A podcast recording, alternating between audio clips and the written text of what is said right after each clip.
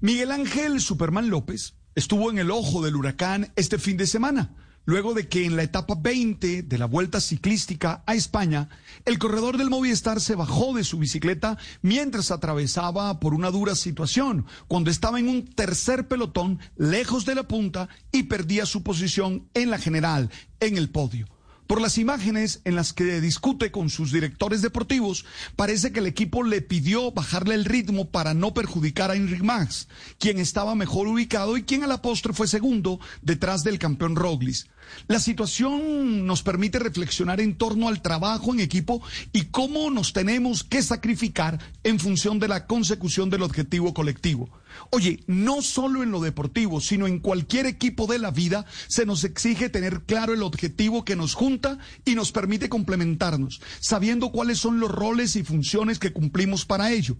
El equipo es mucho más que la yuxtaposición de capacidades el equipo es la coordinación, la confianza y la buena comunicación entre los integrantes, que los hace ser una estructura sólida que trabaja en concretar una ilusión. Entiendo que no es fácil abandonar los propios deseos e intereses en función de los demás, pero es lo que hacen los buenos miembros de equipo. Por ejemplo, en la familia, que es un gran ejemplo de equipo, tenemos muchos testimonios de padres de familia que sacrifican, se sacrifican para que los hijos puedan desarrollarse y de ese modo anteponen los intereses de sus hijos a los inmediatos que ellos tienen. Pero para ello se requiere ser solidario, vencer cualquier dejo de egoísmo y además tener un buen manejo de las emociones. Un rol fundamental en el equipo es el del líder, que ese que tiene que ser capaz de gestionar los egos de los miembros, comunicar con claridad las tareas, saber motivar e inspirar, siempre permitiendo que cada uno dé al máximo